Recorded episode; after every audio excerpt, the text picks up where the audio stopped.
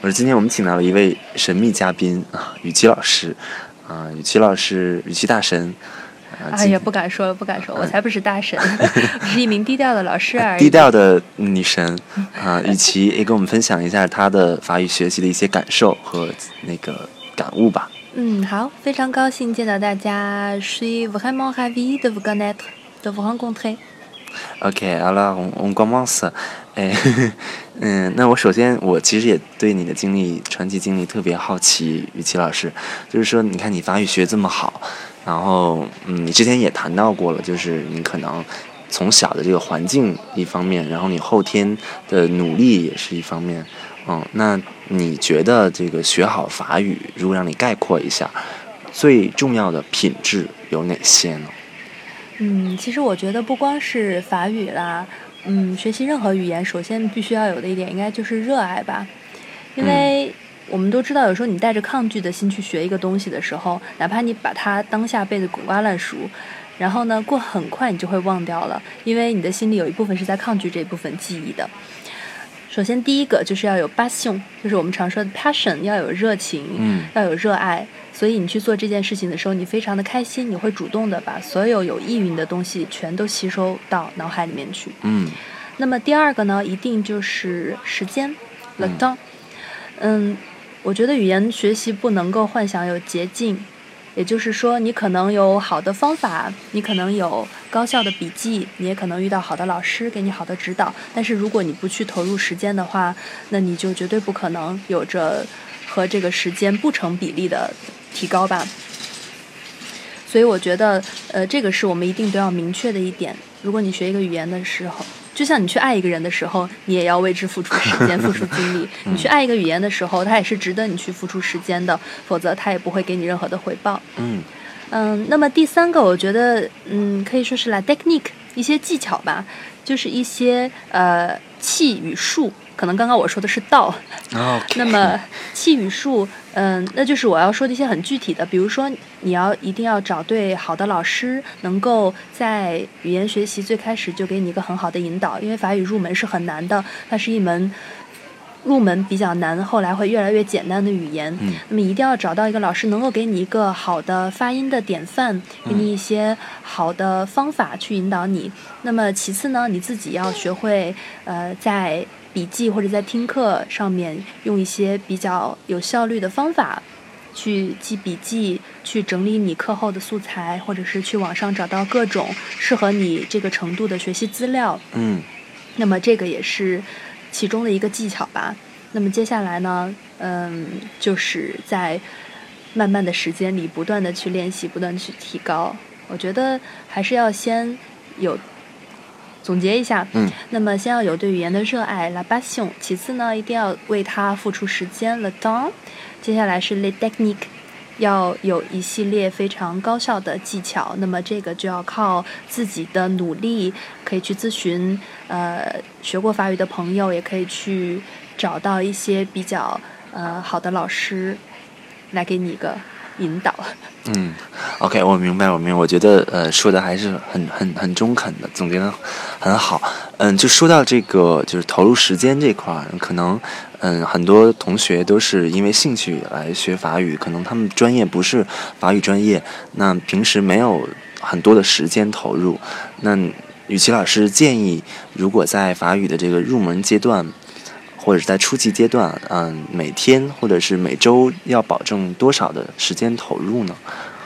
嗯，是这样子，就像我们蜗牛法语的这个“蜗牛”两个字一样，我们小时候可能都做过那样的数学题吧，就是一个蜗牛，它每天会往井上面爬三米，然后会掉两米。然后第二天又会爬三米掉两米，然后会问经过一段时间它究竟爬了多少。嗯，那么我们一定都知道，这个蜗牛它要不想滑到井底，它就要保证它爬上去的米数一定要比它滑下的米数要多。嗯，所以我们每次学完了一阵以后，如果你超过一段的时间不去复习的话，那你就会完全退回原来的水平，对吧？所以我们基本上要做的就是保证我们的进步要比退步稍微多一点点。那么就是你要明白自己大概，比如说一周可以学三个小时，那么学三个小时，你需要多长的时间去巩固它，去记住它？如果你不去反复的话，你立刻会忘掉，你也没有办法去吸收新的知识。所以我觉得，可能每一周学习，嗯，三到五个小时，你可以自己去分配一下，利用一些碎片时间去学习。但是一定要做到的就是要及时的去复习，把这些东西消化吸收掉，不然等到新的知识再叠加到你的脑海里边的时候，它只会把你旧的全部都冲垮。嗯。这个可能是我的 一点经验吧。嗯嗯，我觉得说的很对，因为从这个医学角度来看啊，复习巩固的过程就是不断刺激你那个重复记忆的这个过程。人的记忆一定要通过重复，然后来巩固，这样才记得牢。啊，我们大侠用医学知识解释，就是很顿时感觉 这可信度更高了。对他那个就是有有这种人基于人体生理学的这种基础的，它是有科学依据的。对，所以一定要。重复的去看，还有一个，嗯，复习曲线告诉人的记忆曲线告诉我们，可能你在学习一个一个知识以后，你在短时间内立刻的去复习它，那么它有很大的几率将会成为你的永久记忆。所以不要拖太久，当你学完了以后，不要等一个月以后再去复习，那样子的话，呃，你会忘得很快。所以学完了以后立刻就去复习。对，就比如说我拿我来说。假如说我看到一个单词或者是一个什么新的知识点的时候，我今天看完，然后可能上午看的，我晚上一定要再看一遍，然后我第二天一睁眼，我一定要再看一遍，然后这样就三遍了。我后面可能隔几天都没看，然后我在这一周之内，我肯定会再看一遍，哎，就基本上四遍。我觉得对于我来说，我就嗯应该能记住了。对，如果你害怕你自己没有动力或者想不起来的话，尝试着就用各种便签纸，然后把你要记的知识点就贴在你目所能及的范围之内。那么这可能是一个笨办法吧？记得小时候可能会有同学。把各种吃的的那便签都贴在冰箱上面，实际上这真的是一个可以尝试的所谓的笨办法，因为你会不停的看到，不停的重复，嗯，那么重复到最后，它就固化到你的脑海里，成了永久的记忆。实在不行就纹身上，永久记忆啊。那那你要慎重啊。慎重，反正我觉得你说的这个这一点，可能也需要大家不要那么懒惰，就是你要有那个。你要花时间去写在便签纸上，花时间去贴。有时候人一懒，可能就连写都不愿意写，贴都不愿意贴。啊，这个已经是我对你们付出的努力最小的要求了。拿起一支笔，啊，写一张便签纸贴在你的面前，嗯，可能就会有不一样的收获。所以就是说，嗯，学习的时候，这个纸啊、笔啊这些便签纸准备，也是学习习惯的一种体现。对，其实我个人的经历来说，我非常的建议大家用纸笔去做记录，嗯，而不是用比如说 iPad 或者电脑去做笔记。因为我自己有尝试过，在我研究生大概呃研究生其中有一个学期，我就一直在用 iPad 做笔记，但是最后我觉得记忆的并不牢，因为你手指敲的是冷冰冰的屏幕，你好像并没有付出太多的努力去把这个东西写在纸上面，嗯。其实它在你的脑海中的印象就不会那么深，而且你真的用笔去做笔记的话，在后期的整理啊，还有包括去复习、去看，有一本笔记捧到手里，你会更容易的把它翻开去看，而不是你要想到去给 iPad 充电、打开一个软件，再进入到那个文件夹里边去看。那么你缩短了你跟这个笔记的距离，嗯，你就越有可能更频繁的去接触它。而且你最后拿到一本笔记，你很有成就感，你很踏实。非常的有成就感，它不是存在你电脑里边的一点点数据而已，它真的就是你用汗水和墨水去写出来的一本笔记，而且随着你记笔记的嗯过程的推进，可能会找到一些更好的方法去记，呃，包括配合不同颜色的笔，还有荧光笔，然后用颜色帮助你去分类记忆，实际上都是很好的办法。那么。最后，你也会看到自己在笔记本身上的一个进步，也是会给你带来很大的成就感。对我们那个蜗牛的学员啊，很有才，他们就曾经有同学用各种方式去记笔记，记得非常漂亮。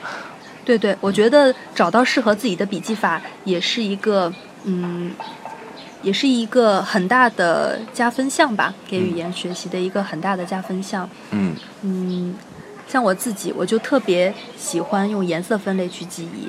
因为我觉得你去标一二三四五，还不如你直接用五种颜色把不同的重点，比如说动词用红色啊，名词用黄色，这样子标出来。颜色对人的刺激实际上是，嗯，很大的。对对。大侠是不是又可以从医学知识的角度对，这个也是有这个呃科学基呃依据的，因为。嗯，大脑对于声音呢、颜色呀、气味这些东西，比你的那种就只是直接的、单纯的视觉和听觉刺激要高得多，就是敏感度要高得多。那这些东西综合起来的话，你的这个学习效率和记忆效率一定是非常高的。对。这个说的非常棒，所以大家学习语言一定不能局限在你眼睛看到你就以为你读了，那么你看到的那个记忆不如你读出来一遍自己听到的那个记忆，对你听到的记忆可能又不如你把这个画面画在纸上，然后呢，呃，再把相应的单词去标注到那个画面上所给你带来的刺激要强。如果你又配合着听觉，又配合着视觉。然后包括你会画出来一些画面，最后呢再配合颜色，那么这些方法可以帮助你去巩固你的记忆，绝对会收获比单纯的阅读更好的效果。对，我记得之前啊，就是学法语的时候，有一个朋友跟我交流说，学法语需要五官并用。后来我就问他，我说那这鼻子干嘛用呢？鼻子可以闻香水是吗？对，我当时也这么想。他说你鼻子得喘气儿啊，你得大口喘气儿，你得给你的大脑提供养分。我说哦，对对对，这是对的。说的太好了，是我想多了。